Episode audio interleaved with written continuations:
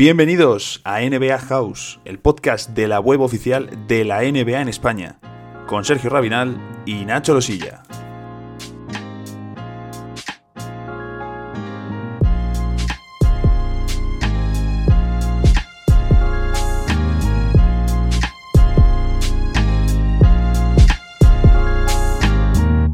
Más veteranos como Greg Popovich o Mike D'Antoni, y otros de nueva generación como Brad Stevens o Nick Nurse. Pero a la pregunta de quién es el mejor entrenador de la NBA actual, no hay una respuesta correcta. Por eso hoy nosotros vamos a dar los nombres de los que consideramos los mejores. Comenzamos.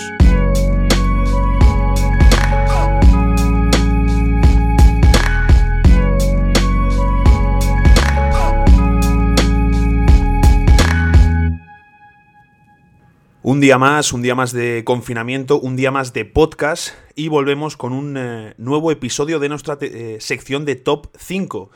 Las, hace dos semanas hicimos Top 5 de interiores de la liga en la actualidad y hoy vamos a hacer un episodio sobre un tema que va a traer miga, que va a traer debate y es el Top 5 de entrenadores de la NBA actual. Y para ello contamos con un nuevo invitado de lujo como es Andrés Aragón, que si no le seguís eh, tenemos su Twitter en la descripción del episodio le podéis seguir. Andrés, muy buenas y encantado de tenerte por el podcast. Hola, buenas, ¿qué tal? Y bueno, pues como siempre por aquí también tenemos a Sergio, que eh, ya lo hemos comentado, tenemos diferencias eh, importantes en los top 5 de entrenadores, que es un eh, debate bastante interesante. Muy buenas, Nacho, y sí, la verdad es que nos ha costado bastante dejar a uno u otro fuera y creo que puede haber bastante controversia. Sí, porque al final cada uno, bueno, habrá una serie de nombres que sean fijos, una serie de nombres que tenemos sí o sí en la lista, pero sí que es cierto que por unos motivos u otros, pues cada uno va a primar eh, sobre unos entrenadores. Eh, Sergio, mm, te voy a meter a tira papeleta de que empieces y que nos des tu top 5 del tirón. Bueno, pues en el número 5 yo ya empiezo así un poco fuerte y he metido a Nick Nurse en el 5, eh, seguido después de Eric Spoelstra, en el 3 he puesto. espera, que este no, me, lo sabía de memoria. En el 3 he puesto a Steve Kerr, en el 2 a Brad Stevens y en el 1, como no podía ser de otra forma, he puesto a Mike D'Antoni. ¿Por, ¿Por, qué tienes a, cada entrenador en cada puesto? Bueno, en el 5 me, he quedado con Nick Nurse, más allá de porque haya sido ya el último entrenador en ser campeón de la NBA eh, de una manera pues eh, express, porque creo que, creo que entendido como pocos la importancia que tiene el rebote defensivo para estructurar tu ataque y em, después la rapidez con la que em, transita hacia la transición ofensiva y que esto se ha hablado poco es eh, cómo defiende las esquinas, cómo permite los triples en las esquinas y al mismo tiempo los defiende de una manera perfecta. En el 4 me he quedado con, con Spoelstra por el hecho de cómo ha sido capaz de evolucionar desde tener una gran estrella como es LeBron James y el Big Three de Miami a un juego mucho más abierto que explota de la mejor manera posible los, manos a manos y, eh, revoluciona, o mejor dicho, eh, reformula eh, los cuernos, el, double high. En el 3, como no podría ser de otra forma, me quedo con, con, Steve, con Steve Kerr por cómo toma lo mejor de Mike D'Antoni y de Don Nelson y lo evoluciona a, una, a un baloncesto que representa quizás la, nueva fase o la, mm, una nueva forma de cómo entender el baloncesto sin el bloqueo directo, sin un poste bajo y que, eh, bueno, pues lo hemos visto estos dos, tres últimos años con, los Warriors, que es una ofensiva que es muy visual y que al mismo tiempo en defensa permite una eh, mutabilidad que mm, es bastante eficaz. Luego en el 2 me quedo con Brad Stevens, que quizás es lo más chocante por el hecho de no quedarte con, un entrenador como puede ser el Kerr. En el 3, que viene de ganar tres anillos con, Golden State, pero creo que la forma que ha sido capaz eh, Stevens de integrar, de evolucionar, mejor dicho, el juego de parejas y de tríos hasta que los cinco jugadores toquen el balón en el mismo ataque y cómo eh, presenta señuelos en defensa para sacar el máximo partido de tus jugadores en, en ataque, en, eh, en ataque sí, pues me parece bastante singular dentro de lo que es el ecosistema de NBA. Y en el 1, pues bueno, Mike D'Antoni creo que eh, es la razón por la cual ahora mismo estamos en, la plena, era de evolución y de revolución del triple. Eh, es revolucionario por el hecho de, utilizar un bloqueo directo para generar una, una, ventaja nada más llegar, que en el momento de 2004 de la NBA pues es bastante chocante por el hecho de que se presentaba primero pues una inversión o un, o un poste bajo y él lo que hace es directamente jugar en llegada eh, entendiendo que es mucho más sencillo atacar cuando la defensa no está posicionada que cuando lo está. Pues simple, pero a veces eh, en la NBA esto no, no se entendía de esta forma. Pues ahí tenemos el top de Sergio que mete a Stevens como segundo y por ejemplo ha dejado nombres como Mike Budenholzer, eh, entrenador del año de la pasada temporada, fuera de la lista. Eh, Andrés, eh, ¿cuál es tu top 5? pues tranquilos que meto yo a Budenholzer. en el número 5, bueno, por, como hemos comentado antes, al final la lista es demasiado grande y bueno, pues me aprovecho para meter un poco a Budenholzer que no se quede fuera en mi top 5 sobre todo eso. Eh, quizá Jason Kidd fue el primero que le dijo a Antetokounmpo, tú eres mi base, toma el balón. Y yo creo que es Baden-Holzer el que consiguió armar ese sistema para que, bueno, pues eh, abrirle el campo y poder explotarlo más, ese, esa eh, capacidad tan única ¿no? de, de Antetokounmpo. Y bueno, yo creo que esa pues desde detallitos como el utilizar a, a Brook López de 5 y que además sea el primero que asegure esa transición defensiva, eh, cómo aprovecha por fin esa esa em, fijación que tenía el, general manager anterior de, los Bucks de, conseguir jugadores eh, muy largos con una gran envergadura y cómo ha conseguido pues eh, ajustar eso en, en defensa para que sea bueno para cerrar el, el aro. En el 4 pondría a Steve Kerr, por lo que ha dicho eh, eh, Sergio. Es un poco esa capacidad, esa facilidad que ha tenido para, para amalgamar eh, todo lo que ha ido bebiendo de los distintos entrenadores con los que ha, con los que ha, con los que ha coincidido. había una historia de Baxter Holmes en ESPN que decía, bueno, él lo que quería era jugar el triángulo, quería tener partes del triángulo ofensivo de Phil Jackson, pero entendía que eso en el juego actual eh, no tiene sentido de manera tan pura como bueno, luego también pudo, pudo comprobar en los Knicks. Y tampoco quería eh, renunciar a esa capacidad que tienes con hombres como, como Curry, como Clay Thompson, que pues, se mueven sin balón, no hace falta, como bien dice Sergio, esos bloqueos directos y además multiplica la capacidad de, de o sea, el, la amenaza, digamos. Y luego, bueno, pues aprovechó y un poco potenció esa, esa base eh, defensiva que creo que ya había armado bastante bien eh, Mark Jackson. En el número 3, eh, yo creo que pondría a Mike D'Antoni.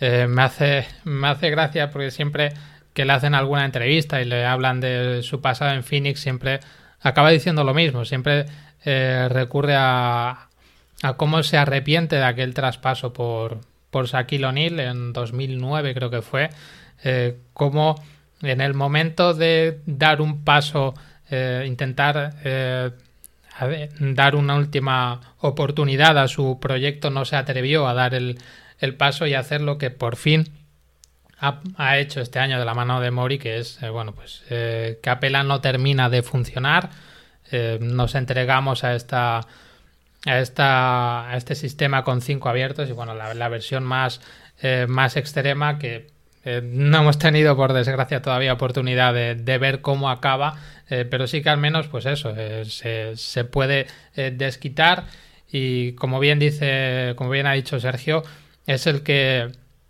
el que ha dirigido de alguna manera esa revolución que estamos viviendo. Es el primero que, bueno, primero no, pero sí que el, que ha liderado, el que se ha entregado a esa revolución del espacio eh, con más, eh, con más eh, firmeza.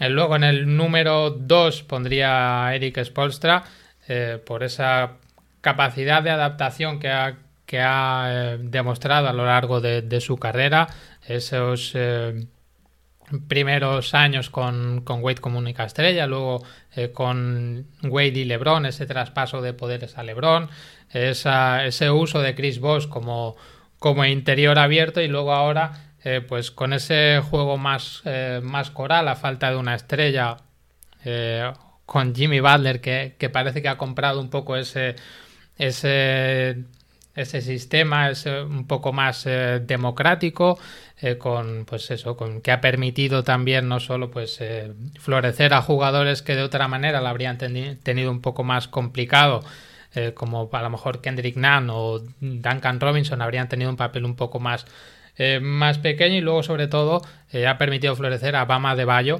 como un como un bloque eh, fundamental, no solo ya en, defensa, sino como uno de los eh, jugadores que, un poco dicta las normas del, ataque de los Heat. Y en el 1 eh, no he podido evitar poner a Greg Popovich. Yo lo siento, sé que los, los Spurs no están en su mejor momento, que si nada lo, remedia va a ser la primera vez en 23 años que se queden sin, sin playoffs. Pero es que no lo puedo dejar de, para mí es uno de los mejores entrenadores de la historia y sobre todo de la misma forma que destacamos la capacidad de adaptación de Spolstra, los 23 eh, años que lleva Popovich al mando de los Spurs eh, son una clase magistral de adaptación. Eh, no ya solo ese, paso por los distintos pilares que ha tenido su, su, su era en los Spurs, de Duncan y Robinson, a Duncan, luego a Ginobili, luego a Parker, luego a Kawhi Leonard, y ahora es verdad que los resultados no están siendo buenos, eh, un poco más por el, la plantilla que tiene, pero es que también ha sabido adaptarse a eso. Y en una... Eh, ahora que hablábamos de la revolución del espacio, la importancia del tiro en un equipo donde tus dos máximas estrellas son DeMar DeRozan y Lamarcus Aldridge, que viven en la media distancia, donde tu jugador con mayor proyección es John Murray, que tampoco es un buen tirador, pues ha conseguido aprovechar eso y, y si bien es cierto que hay eh, dos Spurs muy distintos, los que juegan con DeMar DeRozan y, y Aldrich en, pista y los que no tienen al menos a uno de los dos, eh, cuando juegan más los del banquillo sí que es otro tipo de juego, eh, pues eso sí que me demuestra una capacidad de adaptación que desde luego para mí es maravillosa pues ahí queda Greg Popovich en el 1 que mm, Sergio no le ha metido, yo ya aviso que tampoco le voy a meter. Eh, quizá aquí estamos eh, pecando también de, nuestra juventud, ¿no? De no meter al maestro Pops. Eh, pero, mm, ya digo, yo dejo también fuera a Greg, Popovich y mi top 5 lo abro con el mismo que, que, ha empezado Sergio, con Nick Nurse. Al final, él es el que empieza ese cambio ofensivo en los Raptors, ya en el último año de Casey. Y sobre todo, mm, me gusta mucho cómo le estamos viendo esta temporada, ya en unos Raptors sin Kawhi, cómo está sabiendo utilizar a todos los jugadores, incluso dándole minutos a jugadores que no esperas que vayan a eh, sorprender. También, por supuesto, el trabajo de desarrollo de la franquicia con piezas como Chris Boucher, ¿no? que eh, están aportando mucho. Pero, eh, ya digo, aquí lo ha dicho todo Sergio, lo habéis dicho sobre Nick Nurse, le dejo en el número 5. En el número 4 voy a ir con Rick Carlisle es uno de los entrenadores que más me gusta de la NBA. Creo que también es otro ejemplo de saber evolucionar. Le hemos visto varias declaraciones esta temporada. Lo hablamos en el último episodio, cuando hablábamos de Porzingis, eh, sobre sacarle totalmente, sobre no querer utilizarle en el poste, sino jugar abierto. Y cómo está consiguiendo también esta temporada que piezas de las que no se esperaban mucho, sobre todo eh, me viene el nombre a la cabeza de Tim Hardaway Jr., que estén rindiendo eh, al mejor nivel de su carrera. Y cómo incluso también utilizando el aspecto del triple de Doncic, un aspecto donde todavía tiene que mejorar. Su triple lejano, aunque no esté siendo el más eficiente de la liga, incluso le podemos meter entre los peores tiradores de volumen, sigue siendo clave tanto para el desarrollo de Doncic como para el funcionamiento del equipo. Así que me quedo con Carlisle en el número 4. En el número 3 sí que voy a meter a Mike Budenholzer. Creo que es uno de los mejores o incluso el mejor ejemplo de construir mucho con poco en la NBA. Al final en los Hawks tenía un equipo muy coral donde no había una gran estrella. Pudo eh, llegar lejos hasta donde llegaba ese equipo y saber sacar lo mejor de cada uno. Y ahora en los Bucks, donde sí que tiene al mejor jugador que ha tenido en toda su carrera como entrenador, como es Giannis Antetokounmpo, y le está explotando cada vez más. Este año, mm, muy posiblemente, si vuelve la temporada, le veamos con su segundo MVP y quién sabe si como defensor del año. Me ha gustado también mucho, Andrés, lo que has dicho de la utilización eh, de Brook López, porque al final es un jugador que siempre ha tenido esa etiqueta de ser una rémora en defensa y eh, precisamente en los backs, utilizando defensas zonales, están sacando mucho rendimiento eh, a López atrás. Así que yo me quedo con Van Holzer en el 3. Número 2 para Steve Kerr. Me gusta mucho también, por ejemplo, su, aparte de la revolución ofensiva que supuso en los Golden State Warriors, y ya lo habéis comentado vosotros, esa gestión cercana que tiene con los jugadores, creo que es un ejemplo de mm, cómo se mm, o cómo se trabaja ahora con los jugadores, una nueva corriente que viene ya desde hace años, pero que creo que es la que está eh, tomando el, eh, el, deporte en general y que choca directamente, por ejemplo, con... Mm, puede ser eh, el caso de Jim Boylan en, Chicago Bulls. Así que me quedo con Steve Kerr en el 2 y dejando fuera a gente como Brad Stevens, dejando fuera con todo el dolor de mi corazón también a Mike D'Antoni. El número 1 va a ser para Eric Spoelstra, por todo lo que habéis comentado ya, por esa primera etapa con el Big 3 por una primera etapa en la que él prácticamente no tenía experiencia en la liga y tuvo que lidiar con un vestuario en el que si no se te puede ir fácilmente de las manos con tantas eh, estrellas, tienes que saber gestionarlo. Ya sabemos que en sus inicios tuvo sus más y sus menos con LeBron, pero que después ha sabido eh, reutilizar un equipo en el que no había estrellas y sacar también valor de muchos jugadores de los que no se esperaba tanto, como Dion Waiters, James Johnson, un tramo que tuvo brutal y sobre todo ahora la explosión y el uso de Adebayo, tú lo has comentado Andrés, me gusta muchísimo cómo le están utilizando como generador, dándole el balón en las manos y el trabajo que se está haciendo con Bam Bam. Así que ese es mi top 5, eh, Nick Nurse.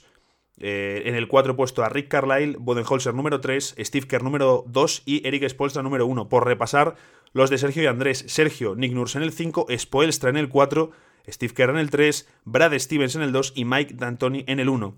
Y Andrés Pone en el 5 a Baden-Holzer, en el 4 a Steve Kerr, en el 3 a D'Antoni, en el 2 a Spoelstra y en el 1 a Greg Popovich. Os quiero preguntar, em, ¿quién ha sido el entrenador que más os ha costado dejar fuera de la lista? Quiero que me deis un nombre a, nivel mención de honor. Sergio, ¿a, ti quién es el que más te ha costado dejar fuera?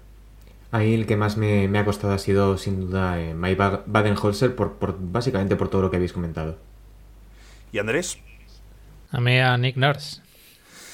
Pues eh, yo estaba pensando en. Eh, mm, sobre todo para de Steven, se lo estaba comentando a Sergio fuera de micrófono antes de entrar.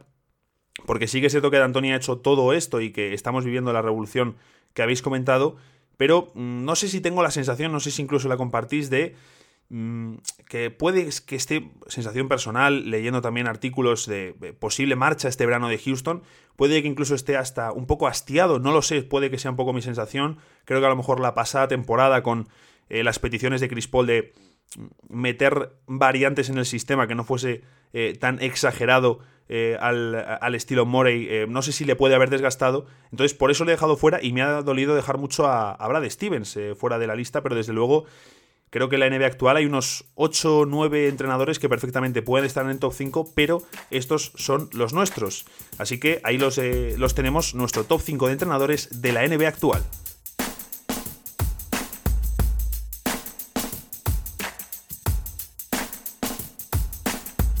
Y hasta aquí llega este episodio del podcast de NBA House. Recuerda que puedes seguirnos en nuestras cuentas personales y también en la cuenta del programa.